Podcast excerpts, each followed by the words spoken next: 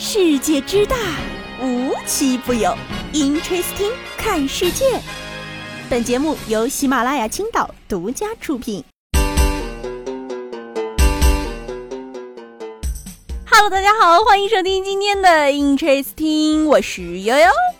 哎，朋友们，月底了，月底了，这意味着什么？要开学了。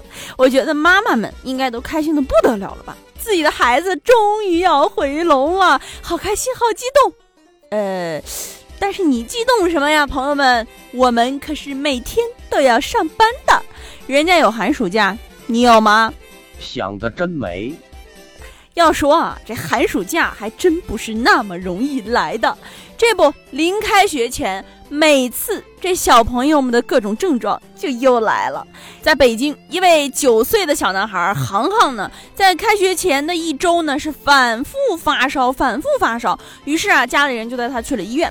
这个医生呢，也在诊治和询问的过程中呢，得知航航的暑假作业还没有完成，而且呢，航航在班级里跟同学的关系呢也比较紧张。然后这些原因就让他对开学产生了巨大的恐惧和焦虑。这个反复发热也也是因为这个心理问题引起的症状。哎，这个临近开学啊，人家这个北京儿童医院的精神科甚至迎来了就诊的小高峰，而且呢，有非常多的小朋友都是因为开学综合症来就诊的。专家也说了啊，如果你的孩子呢在开学前头晕、头痛、腹泻、腹热、发热，根本查不出病因的话，嗯，你可以想想他是不是因为开学紧张的呀？其实悠悠就想说了。不要嘲笑人家孩子，想想每周日即将想到周一要上班的我们，还不是一样的症状吗？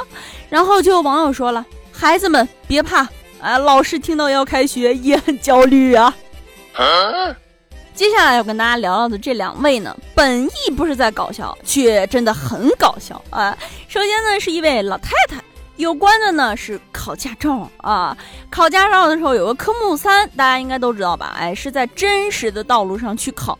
当年啊，悠悠考驾驶证的时候就想过，这万一前面出点啥事故，我可该怎么办呀？本来就不利索，这不应验了。前两天湖南呢，一个考驾照的学员在考科目三的时候呢，就遇到了一个老太太拦车，嘴里呢还一直念叨着说：“哎，我要搭顺风车，停一下，顺风车。”这个是考试的车子，你不要来搞啊！不要来搞。来来，不是了，不是了，不是这个车嘞，这不到哪里去？我们是理车的，学车的。一号边停车完成，考试结束，成绩不合格。哎，你看，人家一直敲你，能怎么办呀？只能停了呀。听到了吗？接下来的后果就是机器直接判你成绩不合格，然后。哎，更离谱的是，这位老太太还没走，一直围着这个考试车逐个拉前后车门，根本就不听劝。哎，我只能说你是真嫌这小伙挂的不够彻底呀。所以啊，在这还得提醒大家，有的时候真的不是不愿意顺风车带你，而是顺风车司机还没驾照呢。接下来聊到这位大爷呢，更是一位厉害角色了啊！事情是这样的。一天啊，一位李先生去菜市场挑选了一只上好的土鸡，准备带回家亲自杀了，然后炖了吃。结果谁成想，就拴在门外一会儿的功夫，这鸡就飞走了。嗯，飞哪儿了呀？哎，飞别人家锅里了。这李先生就赶紧报警。谁能想到，民警在接警之后，立马赶到现场的时候，发现，哎，这鸡都在别人家锅里炖上蘑菇了。于是啊，交警得处理呀，只能一锅端回去处置了。反正我看当时这大爷的状态就是，嗯，想说又不敢说，不敢说呢，肯定是因为正常，毕竟是偷的嘛。但想说的是什么？我猜是，哎，来都来了，鸡都炖熟了，再喝点再走呗。我明白了啊，原来这就是不仅到嘴的鸡飞走了，煮熟的鸡也能飞走。来，接下来咱要聊这事儿啊，就非常熟悉了啊。关于咱常常聊到的专家，专家这次给咱提的建议呢，咱是非常得听听啊，因为悠悠听了非常开心。那就是一位叫赵燕青的教授，没错，请让我们一起记得他的名字。人家建议什么了啊？给年轻人免费发房，这样呢才能拉动年轻人的消费，让大家一起吃吃喝喝玩玩。嗯，不错，建议的很好，建议下次继。起建议。这有的建议能听，有的建议可是真不能听。就比如江西的一位男子张家强，哎，他呢因为感情不和呢，就和自己的妻子刘某协议离婚，双方约定呢将房产赠与儿子小张。但是呢，这个离婚之后啊，日子一天天过去，这个张家强就发现自己的儿子怎么长得跟自己越来越不像了呢？于是啊，再三怀疑，就去做了亲子鉴定。果然，哎，自己的儿子并不是自己亲生的。于是呢，他就要求撤销房产赠与小张的约定。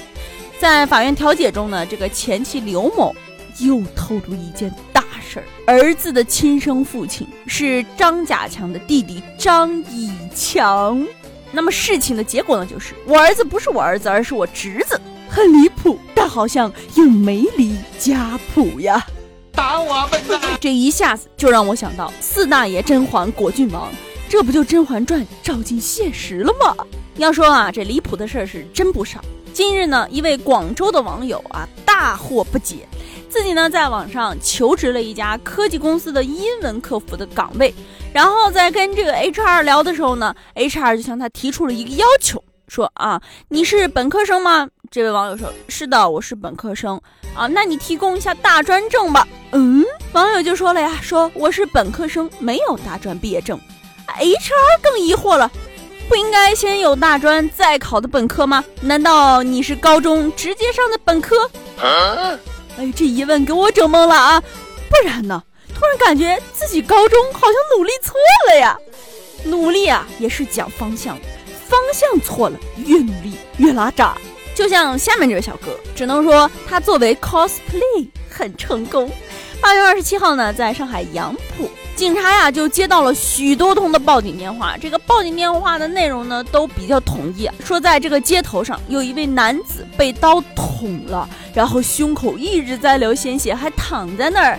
于是啊，这个警察叔叔就赶紧去到现场查看，结果发现。呃，人家只是 cosplay，也就是说，只是拿一把假的刀插在了胸口，而且还做了一些比较逼真的血迹的处理，而且在事后，人家还查了啊，当时也没有任何关于 cosplay 相关活动的这个报备申请，也就是说，这位男子纯属是吃饱了没事儿闲的啊！你看看这下满意了吧？你现在呢可以无成门 cos 被拘留了。今年最后要跟大家聊的这件事儿呢，相信大家都多多少少的看到过了啊。前几天呢，重庆发了很严重的这个山火，而且呢，由于这个山上的道路崎岖泥泞，没有办法通行车辆和物资，就出现了一批批的这个车骑队。而且呢，这些骑着摩托运送物资的英雄，有一大部分还都是零零后。谁说我们零零后智慧硬刚职场的？该上的时候，我们也是毫无怨言的，好吗？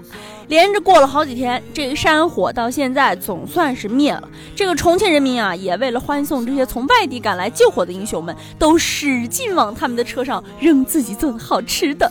我觉得其中应该有很多的火锅底料。这个时候，人群中呢，一个女子就非常的显眼，人家呢不扔吃的，扔什么呢？扔人。哎，正要临行前啊，这个女子环顾一周，看大家都在扔物资，自己怎么能空着手啊？自己怎么能空着手啊？于是呢，扛起身边的单身闺蜜就扔上了车。当然啦，只是开个玩笑，最终呢是没扔上去的。但我还想感叹这个热情似火的山城人民啊。不过啊，其实仔细想想，我觉得说不定这个单身闺蜜还真的想上去呢。毕竟这个车上的都是大帅哥呀。